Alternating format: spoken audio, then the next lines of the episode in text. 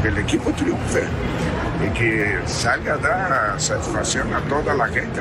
Con toda su experiencia. RB Leipzig. Manchester City. Quieren dar el gran salto. Por otra gran temporada. No one's perfect. Um, it's only two things perfect God and my boxing record. So, De vuelta al cuadrilátero. Mitad de semana y vamos a retarlos porque ya comienza una nueva emisión de Total Sports.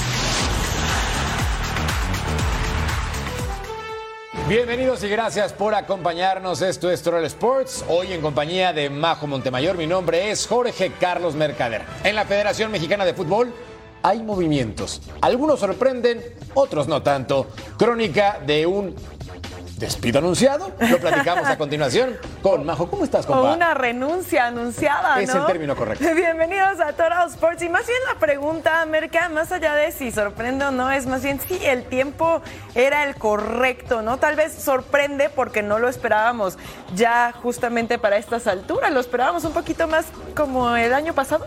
Sí, de acuerdo, por el desastre de la selección mexicana de fútbol. Y con eso comenzamos esta edición de Total Sports. John de Luisa presentó su renuncia al frente de la Federación Mexicana de Fútbol.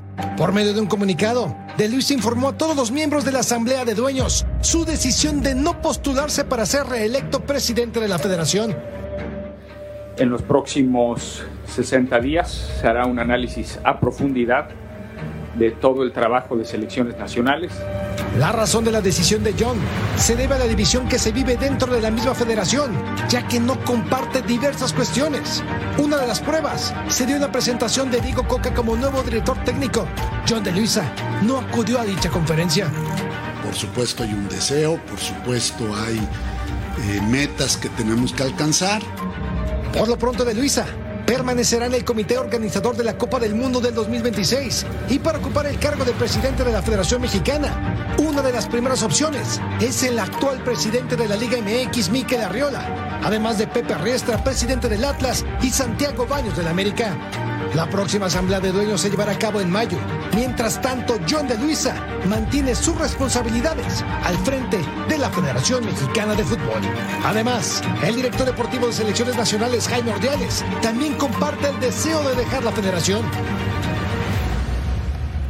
Y aquí tenemos el comunicado oficial. El día de hoy el presidente de la Federación Mexicana de Fútbol, ingeniero John de Luisa, informó a todos los miembros de la Asamblea de Dueños su decisión de no postularse para ser reelecto presidente de la Federación Mexicana de Fútbol para el cuatrienio 2023-2026, a fin de que quien ocupe esa posición se ajuste a la nueva visión y objetivos que tiene la FMF. La próxima Asamblea de Dueños está programada para llevarse a cabo en mayo.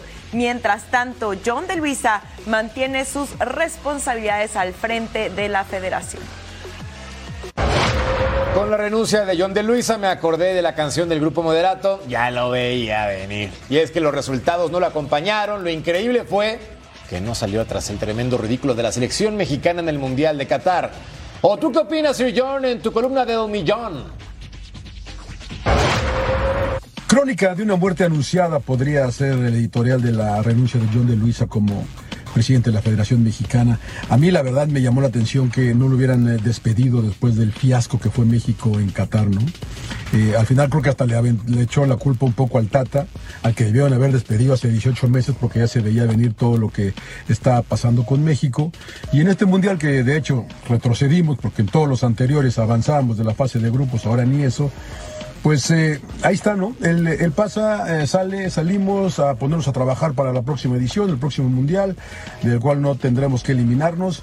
Y bueno, después de 60 días que no escuchamos nada de nadie, y de repente en las últimas dos semanas nos dicen que están trabajando arduamente para sacar al nuevo técnico y aparece Diego Coca. ¿Quién lo escogió? No él. A él ni le preguntaron, ni lo incluyeron, ni tuvo nada que ver con la decisión. Él hace lo noble y dice, bueno, si no me quieren, pues me voy. Y se va. ¿Qué va a pasar con México ahora ante la partida de John de Luisa? Que yo insisto eh, hizo un, muy buen trabajo con la selección, la verdad. Eh, pero bueno, eso ya se acabó. Eh, ya está Diego Coca, al cual hay que desearle lo mejor, que es lo que nos queda a todos nosotros, los de acá abajo, desearle lo mejor, que, que, sea positivo, que se pueda trabajar, que lo apoyen. pero yo mm, ilusionado no estoy. contento tampoco, porque no sabemos qué día antes pasa en la Federación Mexicana de Fútbol, pero los dueños mandan. Gracias, Sir John. Vámonos al estadio Azteca, partido pendiente de la jornada 7 entre dos equipos con una sola victoria en el clausura 2023. El Cruz Azul todavía bajo el mando interino de Joaquín Moreno y la crema y nata en el estadio Azteca. Y ahora verán por qué. Balón al área, corta la saga, le queda Ramiro Carrera, hace un golazo, pero pues no, era afuera. Parecía. Alex de Parga y Diego Coca en el Azteca viendo el juego. Balón largo, sale Camilo Vargas, robo Uriel Antuna, toca para Jesús Escobosa. Salvaba Hugo Martín Nervo en la línea. Apenitas, ahí estaba el aviso. Qué buena atajada. Tuca Ferretti y su cuerpo técnico viendo el juego también ahí en el Azteca. Bien pendientes. De hecho, Tuca Ferretti estuvo tomando nota. Y aquí teníamos una polémica. Balón al área, busca Augusto Lotti, la saga tapa, cae Hugo Martín Nervo, mano, reclama la máquina. El central no marcaba penal. Centro de Rodrigo Huescas, cabezazo.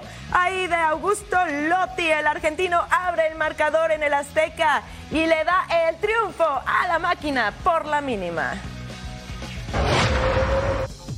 Y en más del Cruz Azul, pues ya lo sabe, ya tiene director técnico. Ricardo Ferretti ha sido elegido para conducir a la máquina. El experimentado estratega llega con un palmarés de siete títulos en 58 torneos dirigidos. Además, los celestes serán el tercer equipo denominado grande al cual dirige después de tener paso por Guadalajara y Pumas. Su cuerpo técnico será integrado por Joaquín Moreno y Guillermo Vázquez. El Tuca firmó un contrato indefinido y como ya lo vio, estuvo presente en este partido pendiente de la jornada 7 en el Azteca. Pues, ¿por qué no? Porque es uno de los cuatro grandes del, fútbol mexicano y es una, una gran oportunidad, un, un gran reto para cualquier entrenador. Pues que triunfe el equipo, que el equipo triunfe y que salga a dar satisfacción a toda la gente, a toda la afición de Cruz Azul. Por la institución eh, que es, entonces pues vamos a ponernos a trabajar, pues marchas redobladas para poder hacer un buen trabajo y dar satisfacción a la gente. Hola, ¿cómo están? Ya somos azul. Un abrazo.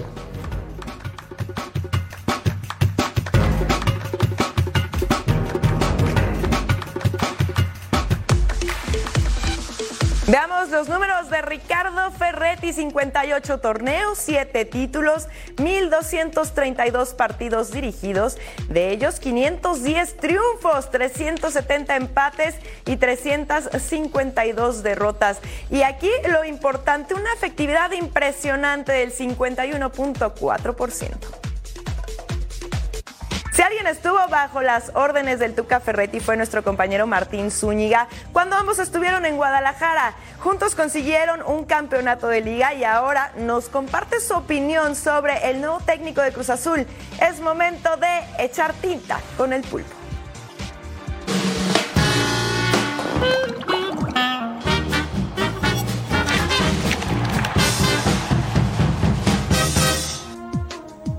Hola, ¿qué tal amigos de Total Sports? Los saluda Martín el Pulpo Zúñiga.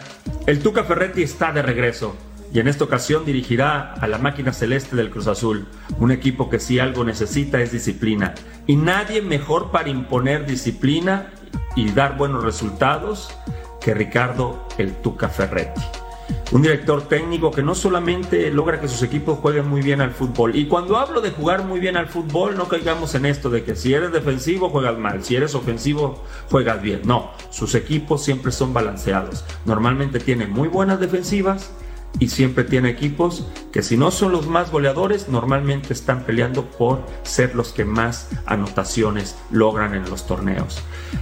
Aparte, punto y aparte lo que aconteció evidentemente con la escuadra de Ciudad Juárez, en este caso los Bravos, donde las cosas no se le dieron. De hecho, tuve la oportunidad de platicar en un par de ocasiones con él y me daba cuenta que no podía o que no se sentía realmente cómodo. Y esto tiene mucho que ver para que un director técnico pueda plasmar su idea en los equipos. Y no solamente es en el tema de fútbol, sino en la vida. Hay que estar contentos, hay que estar alegres y tener evidentemente herramientas. Y cuando hablo de herramientas me refiero a los futbolistas que puedas tener en tu plantilla o si no el presupuesto para poder traerlos. Qué mejor que Tuca Ferretti para llegar al Cruz Azul, que si algo tienes presupuesto, a lo mejor no el de antaño donde normalmente se compraba por comprar y los refuerzos llegaban normalmente tarde, que dicho sea de paso también sucedió en este torneo. Pero en fin, por eso es importante la llegada del Tuca Ferretti, porque él le dará orden se encargará seguramente de todo lo deportivo y como consecuencia los resultados llegarán. Habrá que darle tiempo, no se puede limpiar todo el mugrero en, una, en un solo día, así que el Tuca tendrá que ser este, meticuloso, imponer sus reglas y lo más importante, como siempre lo ha hecho, hacer que las obedezca. Hasta la próxima.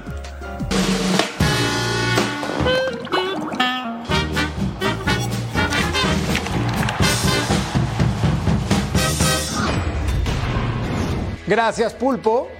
Y pocos entrenadores en México se expresan tan bien como Rafa Puente Jr. De hecho, en redes sociales circuló un video en el que el técnico de Pumas da un discurso motivacional a sus jugadores tras empatar frente al Atlas. Veo amargura en el vestidor y solo demuestra una cosa, el gen competitivo que tienen. Dijo con sentimiento, pero una cosa es hablar fuera de la cancha y la otra es hablar en la cancha. Por lo pronto, suman cinco partidos sin ganar que incluyen tres derrotas consecutivas. Mañana de poco sol en Ciudad Universitaria. Los Pumas entrenan bajo las órdenes de Rafa Puente del Río, a quien se le ve tranquilo. En la cancha hay buen ambiente. Los cinco partidos sin ganar no afectan el ánimo de los jugadores, sobre todo de los líderes. Dineno es el goleador y por ahora solo le envidia al Tuti del Prete su look. Unos minutos después comienza la definición frente al arco. Algo que preocupa en Pumas y que por supuesto está bajo el ojo de Miguel Mejía Barón. Frente a portería, los felinos fallan una, otra y también por derecha. Algo que en los partidos también los afecta y los manda lejos de los primeros puestos. Responsables somos nosotros, eh, pues las fallas son parte del juego. Nadie quiere errar, nadie quiere tener un, una falla, un error. Siguieron las fallas aún intentando con la mano, algo que impacienta a los auxiliares de Rafa Puente. Pero eso sí, no le quita las sonrisas al grupo. Llegan los goles y con ellos el reconocimiento de todos. Se termina el entrenamiento y por supuesto el equipo está ilusionado de ganar el fin de semana ante Mazatlán. Es un equipo grande, Pumas, y, debe ganar siempre. Yo creo que el viernes puede ser uno de esos momentos, que ganando rompemos una racha eh, que es, a mi entender, muy mala para este club. Mazatlán sigue sin ganar en el torneo y ante Pumas y como local puede ser una oportunidad para sumar sus primeros tres puntos aprovechando que los universitarios tienen tres derrotas consecutivas y cinco partidos sin ganar. Oportunidad de oro para los dirigidos por Rubén Omar Romano que llegan con mejor momento anímico después del empate ante Querétaro. Y con el momento que estábamos viviendo, con la situación que estaba viendo el equipo, que está todavía, porque al final un punto no, no te va a salvar todo. El equipo se está entendiendo, está tratando de trabajar en eso y, y buscando también, Rubén, las, las formas, los jugadores que, que puedan ir sumando y creo que, que, que busquemos darle la vuelta y, y, que estamos pensando en, en que todavía falta un buen lapso de torneo en el cual podemos mejorar lo que hemos dejado de hacer y, y sacar más puntos y mucho mejores partidos de los que, de los que tenemos en puerta. Por un gran momento en el torneo Clausura 2023 con siete triunfos en fila y a una victoria de igualar lo conseguido en la temporada 63-64 y Jordi Cortizo nos dijo su sentir sobre lo que vive con el equipo de la Sultana del Norte. Rayados quiere ser histórico El equipo de Víctor Manuel Bucetich está al borde de igualar una racha de casi 60 años vigente del club. En la temporada 63-64, Monterrey tuvo una racha de 8 triunfos consecutivos. De ganar a León el próximo lunes, volverían a presumir esa marca. Entonces el equipo está muy enfocado en, el paso a paso, ¿no? En ir primero a León, a, a, hacer un buen partido, a ganar el partido, traer los tres puntos. Y bueno, al final mucho orgullo de, de, poder estar ahí, de poder hacer historia, ¿no? Al final de cuentas todos queremos ese prestigio y, y feliz, felices por, por esta oportunidad que tenemos. El momento que vive Rayados ilusiona a toda la afición y a los mismos jugadores. Incluso quieren dejar atrás a los llamados fantasmas de quedar fuera del torneo en instancias finales. Miedo no hay, miedo en, lo absoluto. ¿Por qué? Porque yo creo que el equipo vive un, un, excelente momento. Aquí no se siente eso y también creo que falta mucho para esas instancias. Sabemos que obviamente el primer lugar desafortunadamente no nos va a hacer quedar campeones. Entonces tenemos que estar preparados para competir en la liguilla de la mejor forma. Más allá de lograr los ocho triunfos consecutivos, la mente solo está con la mira en un objetivo, el campeonato de la Liga MX. Resta torneo, pero parece que Rayados del Monterrey se enfila directo a la liguilla, 21 puntos, una derrota contra Guadalajara que yo considero no era el partido para caer derrotados. Pausa. Majo. Bueno, así pasa, pero luego van con marcha perfecta y sorprenden. Acuérdate del América. Correcto. Pausa. Volvemos con la Champions. No tardamos. Pero canta. No, ya me quedé sin garganta.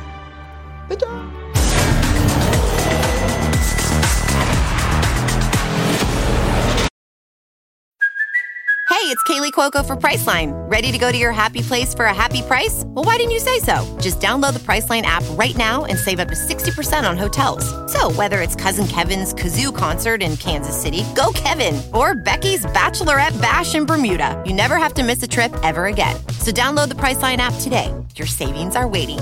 Go to your happy place for a happy price. Go to your happy price, Priceline.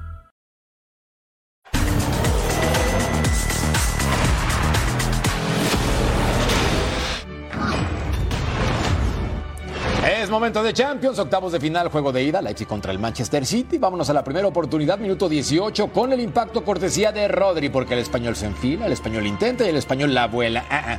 El hombre de 26 años no anduvo fino al 26. Vean este horror en la salida. Grealish recupera y luego Riyad Mahrez aprovecha, levanta la cara, con permiso, gracias, chao. Y allí estaba el 1 por 0, gran definición, tres tantos, una asistencia. Es un jugador muy completo. Futbolista argelino nacido en Francia, al 35. Bernardo Silva. Jack Grealish y el inglés de 27 años, no. En los pases 100% de precisión en el juego, una locura. En la definición no tanto. Segundo tiempo, gracias. Y pa, pa, tras un centro de Leipzig, remata con la cabeza Benjamin Hendricks. Y aquí, buen resorte, pero apenas por centímetros. Ingresó de cambio por Lucas Klosterman, apareciendo el central con categoría. Al 67. Grealish levanta la cara y cede para Erin Hallen. Y él suele ser certero, aunque aquí, madre de Dios, desperdició la oportunidad del 2 a 0 al 69. Marcel con Bardiol. Y ahí está el remate. Dos goles en cinco partidos, pero vean cómo se apoya en Rubén Díaz. Eso era falta, ¿no? ¿Qué más da? Uno por uno, falta la vuelta. Vamos a ver al Inter que llegaba de superar al grupo de la muerte y se colocaba en segunda posición, enfrentando al Porto, los dragones, que fueron una grata revelación del sector B. Meditaremi deja de taquito para Marco Grujic, le pega, atajaba a André Onana, el contrarremate. Y para afuera. Ding dong, ahí tocaba el camerunés, saque de banda para el Porto, cobran rápido, el árbitro. Aún no autorizaba la reanudación del juego, Otavio se hace de palabras con los defensas, que tú, que yo, que el compadre, y bueno, Otavio sale amonestado, al igual que Federico Di Marco. El tiro libre para Inter, Federico Di Marco con el centro, Alessandro Bastoni remataba de cabeza gran atajada del portero. El defensa de 23 años se quedaba con las ganas. Pase para Meditaremi, controla. Define, vean por favor, esta estirada de André Onana, precioso, excelso, y le decía, no, Vámonos dos minutos adelante. El pase para Saidú Sanusi. Remata, tapa la defensa contra el remate de Sanusi. Tapa Onana. Meditaremi remataba de nuevo y ahí estaba Onana. Hay que verlo otra vez, el delantero de Irán intentando, pero vean nada más los atajadones de este señor, por todos lados le llovían. Hakan Kalanoglu conduce, Otavio le comete falta, Otavio es amonestado por segunda vez y te vas a tu casa a ver el encuentro. Expulsado. Porto se queda con un hombre menos. Adiós. Pase para Nicolò Varela, centro Romelu Lukaku, remata de cabeza. Y nada más ese remate le favoreció el belga con su segunda anotación en Champions y le da la victoria al Inter por la mínima. Veamos entonces los siguientes partidos de cara a la vuelta. El martes 7 de marzo, Benfica contra el Club Brujas. Chelsea enfrentará al Borussia Dortmund también con el global 1 por 0 a favor del club alemán. El miércoles 8 de marzo, los Spurs ante el Milan y el Bayern Múnich frente al PSG. Y para el martes 14 de marzo, el Manchester City va contra Leipzig, el Porto enfrentará al Inter y para el miércoles 15 de marzo, los merengues van contra el Liverpool en un duelo que ya está bastante complicado para el Liverpool y el Napoli. La sorpresa va contra el Frankfurt. Bien lo decía mi abuelo, la vida puede ser como una rueda de la fortuna. A veces estás arriba y a veces abajo. Y para muestra el Man United y Barcelona, acostumbrados a ser protagonistas en Champions, ahora les toca pelear por un título de menor categoría, la UEFA Europa League.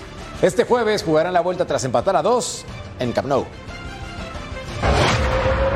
Este jueves llega el desenlace de la eliminatoria más atractiva de los 16avos de final de la Europa League. Barcelona y Manchester United decidirán su futuro próximo en el Teatro de los Sueños, Old Trafford. Uno seguirá en la búsqueda del título europeo, el otro firmará un nuevo y rotundo fracaso en la temporada. Manchester United tiene la ligera ventaja tras empatar a dos goles en España. Y regresan dos de sus grandes figuras, Marshall y Anthony. Tenemos que estar preparados para para jugar uh, bien o quizás mejor que en la primera vuelta para, para ganar y clasificarnos. Incluso el técnico de los Red Devils, Eric Ten Hag, recibió consejos de una leyenda del club, Sir Alex Ferguson. It's massive. Um, and I always um, enjoy it uh, to speak with people who have a lot of knowledge, with a lot of experience, and uh, he wants to share it. And so he wants to help, he wants to support. Um, you feel uh, Manchester United is his club. Mientras que Barcelona no puede permitir un tropiezo más. La última temporada no llegaron ni a la final tras ser eliminados por Frankfurt y tienen la esperanza de ganar todos los trofeos que tienen al alcance en esta ocasión. Sin embargo, no cuentan con dos de sus mejores futbolistas, Pedri por lesión y Gaby por sanción. Es una oportunidad muy buena, sí, ya lo he dicho antes. Creo que es un examen porque cada, cada partido para el Barça es un examen, pero este eh, con más hincapié todavía, ¿no? Es Europa, es contra un rival fuerte, que están en un momento extraordinario. Es el momento de la verdad para Blaugranas y Red Devils. La gloria o el fracaso en la UEFA Europa League. Números de Xavi Hernández como entrenador en competencias europeas, en Champions, seis partidos, dos triunfos, un empate, tres derrotas. Nah. En Europa League, un partido, un empate.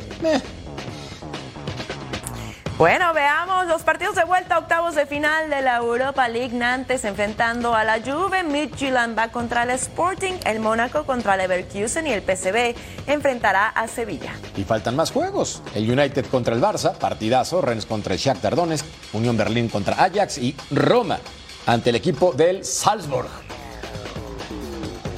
Y bueno, el Barça que muy, muy bien en liga, pero ¿qué tal en competiciones europeas? Como que no sé, pero ¿qué pasa?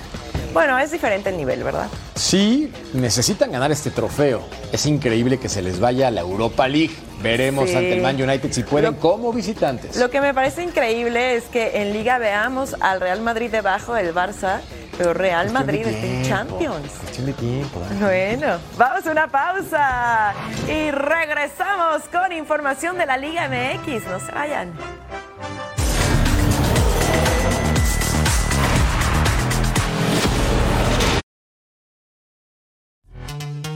This episode is brought to you by Pepsi Wild Cherry. Pepsi Wild Cherry is bursting with delicious cherry flavor and a sweet, crisp taste that gives you more to go wild for. Getting wild may look different these days, but whether it's opting for a solo Friday binge watch or a big night out, everyone can indulge in their wild side with Pepsi Wild Cherry. Also available in Zero Sugar. So grab a Pepsi Wild Cherry and get wild.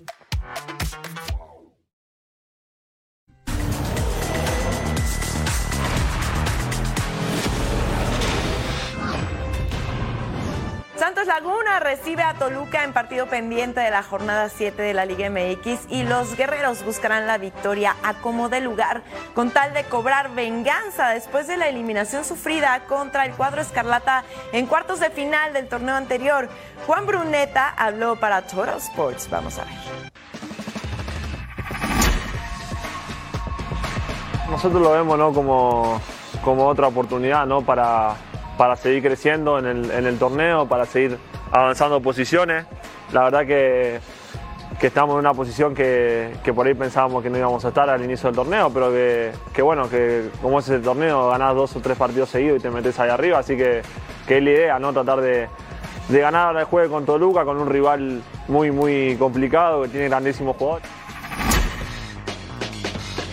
Y la idea siempre en casa es tratar de sumar de a tres, ¿no? Eh, sea cual sea el rival. Eh, sabemos que nos hacemos fuerte en casa, que más allá del partido de Tigre, el primer juego, la verdad que, nos hacemos fuerte en casa. Y bueno, como te dije, trataremos de, sumar los seis puntos. Jugamos contra primero Toluca, obviamente, pero tenemos dos partidos en tres días y, y con dos grandísimos rivales, así que intentaremos dejar los, los seis puntos acá de local.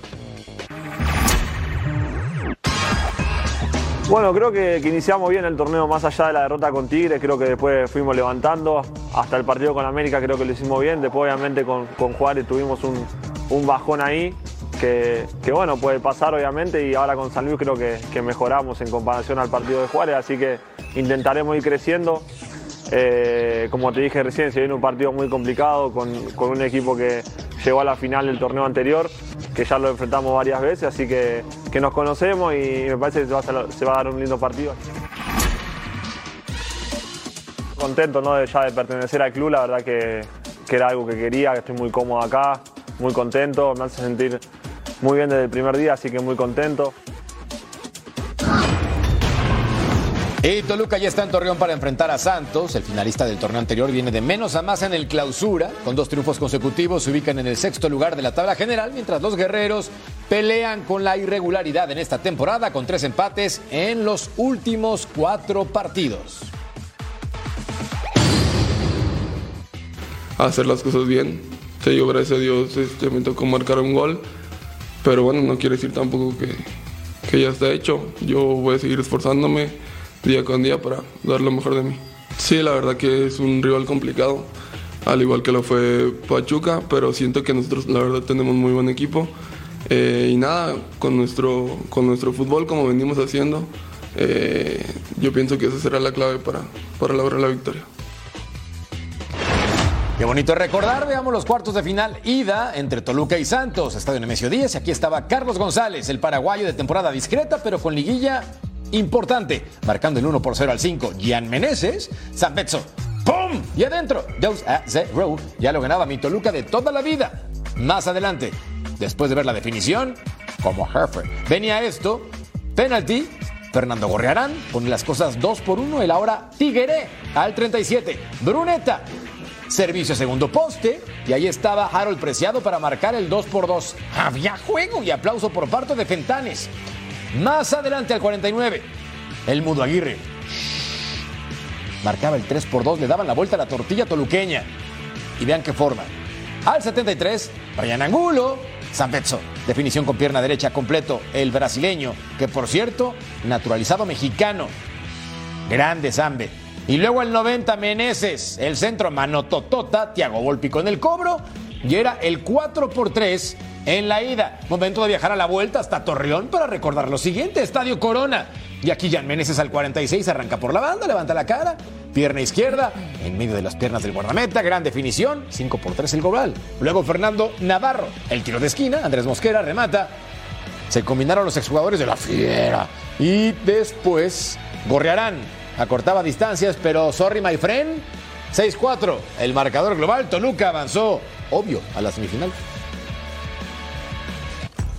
Santos en el TCM donde son bastante fuertes contra Toluca que despertó y parece ser un rival de cuidado en fecha pendiente de la jornada 7 este jueves 23 de febrero. La llegada de Ricardo Ferretti a Cruz Azul ha retumbado también en otros campamentos y Mauro Laines, atacante de Bravos, platicó con nuestro compañero Rafa Álvarez lo que será la máquina bajo el mando del Tuca. Además reconoce que su equipo debe preocuparse por lo que ellos hacen o dejan de hacer en el torneo sin pensar en los demás. Aquí el reporte completo. El equipo de los Bravos trabajó en la cancha del Estadio Olímpico Benito Juárez previo a su duelo ante la máquina del Cruz Azul. Previo a la práctica habló Mauro Laines, quien mencionó el regreso de Ricardo el Tuca Ferretti y destacó lo mucho que le puede ayudar al conjunto cementero. Es un gran técnico, ¿no? es un técnico ganador. No cualquiera tiene los títulos que él tiene y, bueno, seguramente le va a ayudar mucho a Cruz Azul es un entrenador que estuvo en selección mexicana, en Pumas, exitoso.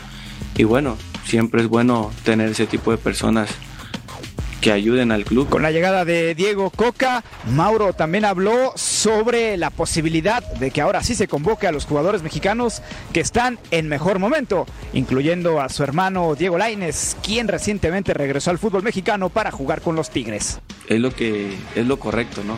Que haya justicia, ¿no? Es un proceso nuevo con un entrenador que dices tú. Ahí lo ves en todos los partidos en la Ciudad de México, moviéndose con su cuerpo técnico es un entrenador que, que, quiere estar, que quiere avanzar en este proyecto por lo que se ve y un entrenador que está preocupado en el fútbol mexicano, ¿no? Reportó desde Ciudad Juárez, Rafa Álvarez. Gracias, estimado Rafa. Veremos entonces si Bravos le hace honor a su apodo y esta temporada clasifica de forma directa a la liguilla. Pinta complicado. Eh, todo podría pasar.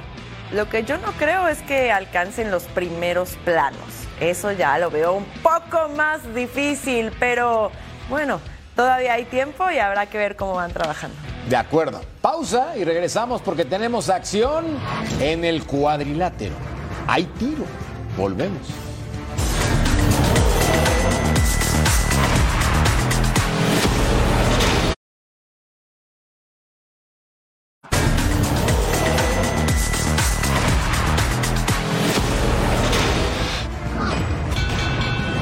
Por más de un año, David Benavides ha declarado una y otra vez, quiero enfrentar a Saúl Álvarez. Pero la atención del Canelo está en otras cosas, como tomarse fotos para ser portada de una de las revistas más importantes de moda a nivel mundial. Por lo pronto, Benavides se enfrentará a Caleb Plant el 27 de marzo en Las Vegas, Nevada, y quizás un knockout sí llamaría la atención del boxeador Tapatío. Cada vez falta menos para el gran combate entre el México-americano David Benavides y el estadounidense Caleb Plant del 25 de marzo en Las Vegas. Pero no solamente el duelo estelar atrae las miradas del público. Cody Crowley enfrentará a Jesús Ramos en una pelea que se va calentando con las primeras palabras del nacido en Pensilvania. Pues estamos listos para, para la guerra, si quiere guerra, eso le vamos a dar. Eh, estamos preparados para todo, para lo que se venga, para hacer el, el la meta aquí es ganar y a ganar a, como, a como sea lugar. José Valenzuela reta a Chris Colbert, que perdió su invicto en su más reciente combate ante Héctor Luis García, pero la revancha le llega muy pronto. Right now, I just, I just, you know what it is. I feel like I have something to prove coming back, making my comeback. I got something to prove, and the only way to do it is to go up at 135 and uh, beat up somebody that's uh, they uh, people got a lot of potential for. El tercer combate preliminar será el duelo de invictos entre Jesús Ramos y Joey Spencer, que entre ambos suman 25 knockouts. Because I believe that the in between the fights is when you come to a new level.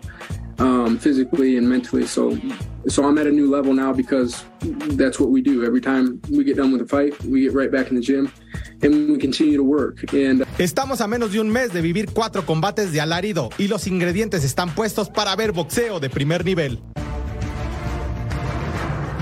La comparativa.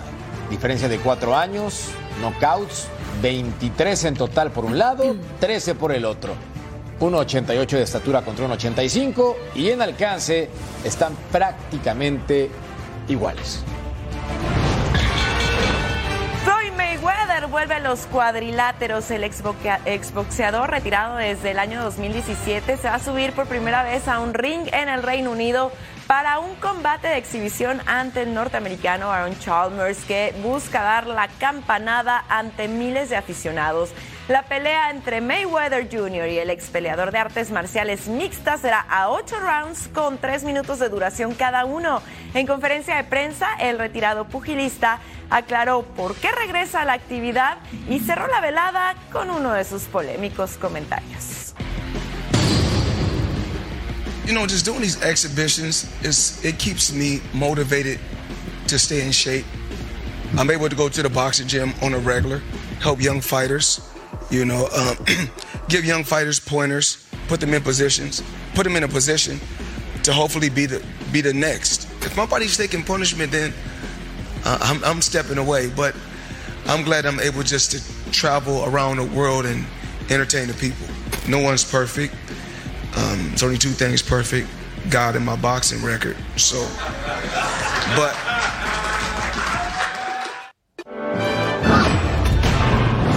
El béisbol en Israel ha ido tomando fuerza y para el Clásico Mundial de Béisbol el reglamento permite que todo jugador de la MLB que pueda ser elegido por el país asiático podrá formar parte del roster, por lo que podríamos ver a grandes figuras de las grandes ligas en su equipo. Falta muy poco para cantar Play en el World Baseball Classic. La selección de Israel estará de vuelta en la edición 2023 y quiere dar un golpe en la mesa. Los israelíes aún no conforman la novena que estará en el torneo, pero tiene a Ian Kinsler, cuatro veces All-Star de MLB, como nuevo manager. Su principal misión será convencer a los peloteros judíos de grandes ligas para representar a Israel en el World Baseball Classic y así aspirar con dar la sorpresa. Entre las figuras que podrían reclutar se encuentran Max Fried de los Bravos de Atlanta, y Dan Creamer de los Orioles de Baltimore. Israel participará en el Pool D junto a República Dominicana, Venezuela, Israel y Nicaragua. En Miami, Florida, sede el 11 y hasta el 18 de marzo.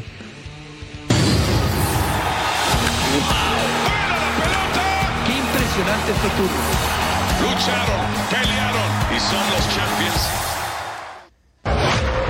En términos estrictamente deportivos, Novak Djokovic ha vacunado a los mejores tenistas del planeta y en términos estrictamente sanitarios, falta que lo vacunen a él de COVID-19. Eso significa que no puede ingresar a Estados Unidos a competir a menos que le den un permiso especial. Todo esto y más en Mundo Deportivo. Así se mueve el mundo del deporte. Novak Djokovic ha solicitado a las autoridades de Estados Unidos un permiso especial para ingresar y poder competir en dos torneos de la Master Series en California y Florida, pese a no estar vacunado contra el coronavirus.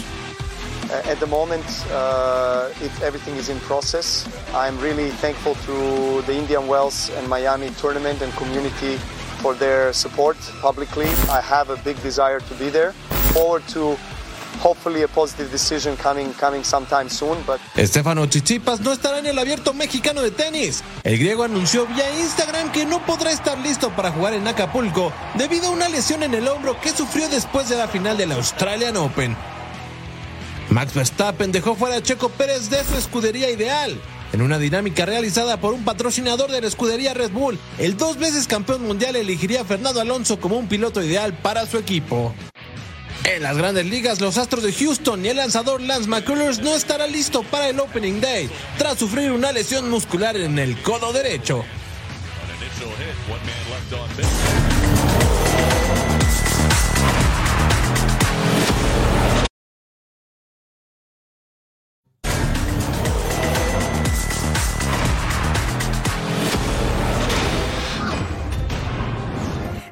Mexicana femenil sub-20 se coronó en la W Revelations Cup, en lo que representa el primer título en la era de Pedro López como director técnico, un proyecto que ha comenzado con el pie derecho. La selección mexicana femenil tuvo su primer éxito con Pedro López al mando del equipo. Logró levantar la W Revelations Cup sobre Colombia, Nigeria y Costa Rica. El estratega español quiere hacer olvidar el mal paso del conjunto nacional en los últimos años. Hola Israel, es, es importante eh, en el momento en el que estaba la selección femenil de México tener éxito, que refuerce el trabajo que estamos haciendo y por otro lado que las jugadoras tengan confianza en lo que estamos haciendo.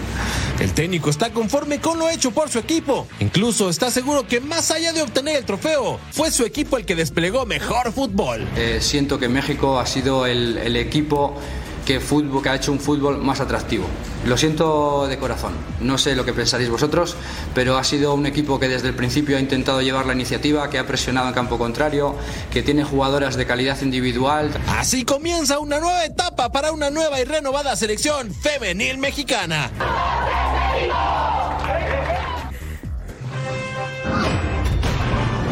Se acabó entonces este torneo, pero empieza de nueva cuenta la Liga Femenil MX. Esas son buenas noticias y estos son los partidos que podemos disfrutar en la Liga MX Femenil. Ahí te va Merca, A ver, anótale. dale. Jueves 23 de febrero América contra Atlético San Luis, el viernes 24 de febrero Querétaro contra León, Tijuana contra Juárez y para el sábado 25 de febrero Pumas contra Santos, pero hay más. Por supuesto, veamos lo siguiente: Puebla contra Toluca, Atlas frente a Cruz Azul y el lunes hay tres partidos: Rayadas del Monterrey enfrentando a Necaxa, Pachuca contra Tigres y Mazatlán hará lo propio frente al equipo del Guadalajara.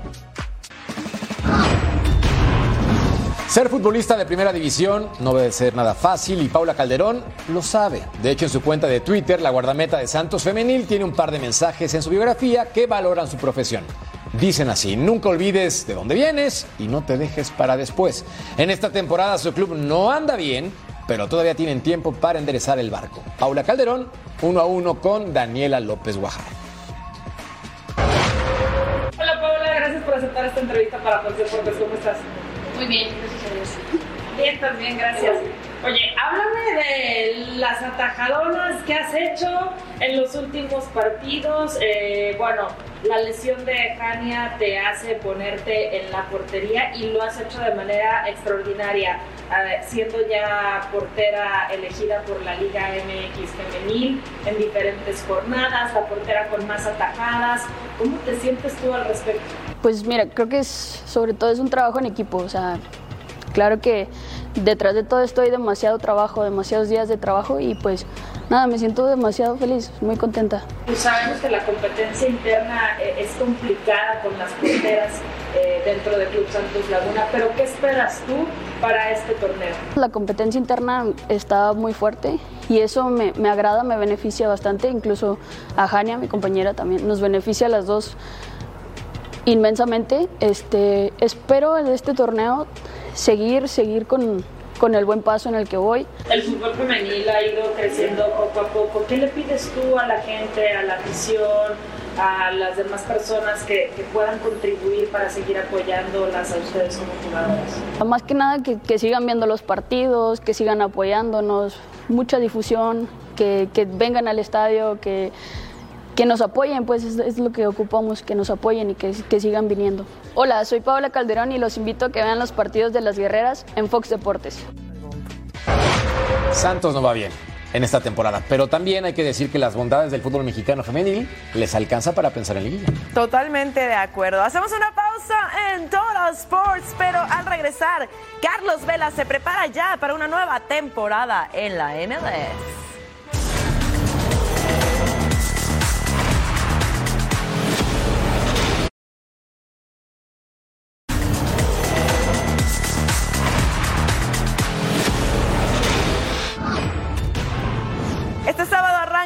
Emoción de la MLS y el formato de competencia ha tenido modificaciones con la intención de ver una liga mucho más atractiva. Vamos con la información completa. La MLS anunció cambios en su formato para la temporada 2023. Los primeros siete del este y del oeste accederán directamente a la fase de eliminación directa y por primera vez prevé una serie al mejor de los tres partidos, en los que cada enfrentamiento no habrá empates. Además, los playoffs tendrán una ronda de eliminación a un partido para los encuentros de comodines, los cuales consistirán en el octavo y el noveno clasificado. El ganador avanzará a los cuartos de final, donde enfrentará al mejor clasificado. Las semifinales y las finales de conferencia se disputarán a partido único. La temporada regular dará inicio este sábado con el duelo entre Nashville y New York City FC, encuentro que tendremos a través de la pantalla de Fox Deportes y finalizará el 21 de octubre con el Decision Day. Finalmente, el 9 de diciembre es la fecha pactada para conocer al campeón de la MLS. Y aquí tenemos qué equipos pueden ser campeones, las probabilidades en esta nueva temporada de la MLS, que por cierto hace que el 62% de los clubes califiquen a playoffs. Tenemos al LAFC con el 17%, a Philadelphia Union con el 15%, el New York City con el 11%, Atlanta United con el 6%. Y mira, esto es sorprendente, el LA Galaxy con el 5%. Muy bajito. Y Carlos Vela está ansioso por el inicio de temporada 2023 en la Major League Soccer. El delantero mexicano espera repetir el título del curso pasado con Los Angeles Football Club. Ahora sin el galés Garrett Bale porque se dedica a jugar golf y ya se retiró del el soccer, dirían en Estados Unidos. Espera tener una dinastía después del título de liga obtenido la temporada pasada. Obviamente como equipo nuevo siempre es complicado los principios o, o, que te tomen en serio, te respeten en la liga, pero en el caso nuestro desde el primer año creo que fue algo que se nos dio muy bien, que empezamos de buena manera y, y obviamente la rivalidad con Galaxy creamos que la gente quisiera ver los partidos, que quisieran vernos a los dos en playoff para tener partidos en playoff contra ellos. Bueno, es momento de irnos a la web para relajarnos, ver cosas chistositas. ¿Quieres ver? Por favor. Vamos. Juégalo. A ver, aquí qué, mira. Mira los gatitos, los mishis. Míralos en el ring Ah. peleando con Tokio. ¿Quién gana? Yo digo que el que está mordiéndole la cola allá afuera, que nadie le está prestando atención. Sí, no, no, qué belleza. Él ni está en el ring, pero le entra. A ver este. Un border collie. Está saltando en el campo. La pasa bomba. ¿Dónde están? Acá están. ¿Dónde están? Acá están. Mira qué belleza. Chulada. A ver este. ¿Shredding? ¿Qué hace? ¡Guau! Mira, ¡Qué está esquiando. padre! En la banqueta, literal, ¿no? Sí, en la avenida. Está padrísimo. Yo quiero, yo quiero. Mira, hablando de otro gatitos. Mishi, otro Mishi. Con piel de abrir la viborita, caja. mira. ¡Ay! Ah. ¡Compórtate! A perro. Oye, me, me recordó que cuando me regalaron un perrito de niña que venía en una caja de zapatos cuando salió me asusté. ¿Y lo que hiciste después? Ay, claro. Lo amaste. Muy Lo bien. amé. La dosis diaria a continuación en Fox Deportes para que no se puedan perder absolutamente nada. Porque, Majo, ¿qué tenemos? El chiringuito a las 6 de la tarde, tiempo del este, 3 de la tarde, tiempo del Pacífico. Imperdible con la mejor polémica. Ryan García contra Luke Campbell a las 10 de la noche en tiempo del este, 7 de la noche, tiempo del Pacífico. Total Sports, el mejor programa deportivo. Y punto final con el mejor análisis. Nos despedimos. Jorge Carlos Mercader, Majo Montemayor. Nos vemos aquí en la siguiente edición de Total Sports. Hasta la próxima. Chao.